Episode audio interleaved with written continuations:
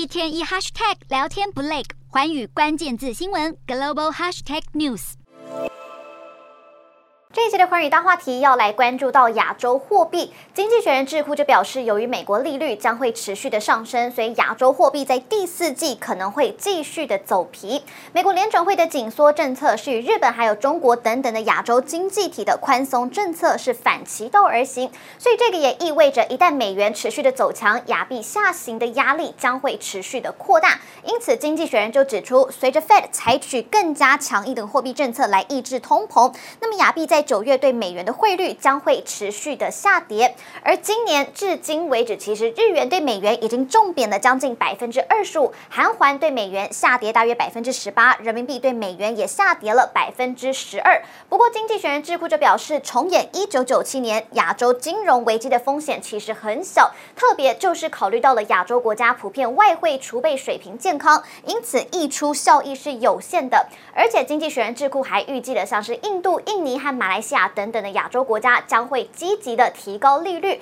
就是要赶上美国的货币政策。那么，随着日本十月十一号要开放免签证入境，再加上日币贬值，许多的观光客就是准备要去日本好好的玩一波。不过，在疫情之下，原来日本是有不少的商品，还有门票等等的价格都已经涨价，光是在十月的部分。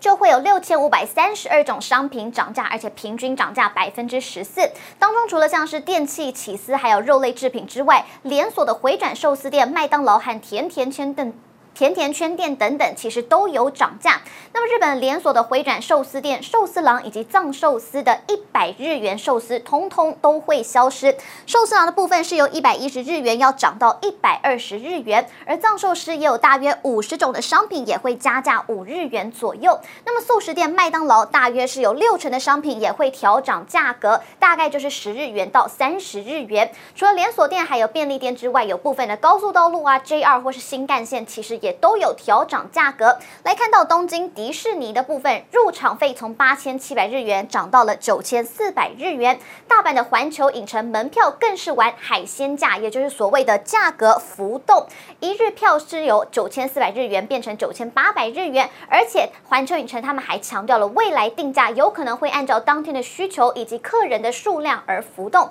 不过对于果粉而言，接下来这个可能就是一个好消息。近期日币是疯狂的贬值。连带也让日本成为 iPhone 十四售价全世界最便宜的市场。根据日本调查公司截至九月十二号为止的汇率，最新的数据就显示了 iPhone 十四一百二十八 GB 的这个日本当地售价是十一万九千八百日元，所以换算下来大约是新台币两万六千零四十八元。而这样的售价，其实相对于美国部分的欧洲以及亚洲国家来说，日本市场的售价就是最低的，而且不是只有一般版的 iPhone。十四，其他版本的 iPhone 十四售价在日本购买也是相当的划算，所以有人就认为苹果可能会在日本的市场维持他们的低价策略，因为苹果在日本是拥有高达百分之五十的市占率，所以相对于其他三十七个市场来说，苹果在日本的市占率是偏高的。分析师也指出，在日元狂贬的状况之下，苹果可能会选择将价格定在不会阻止用户购买的水准，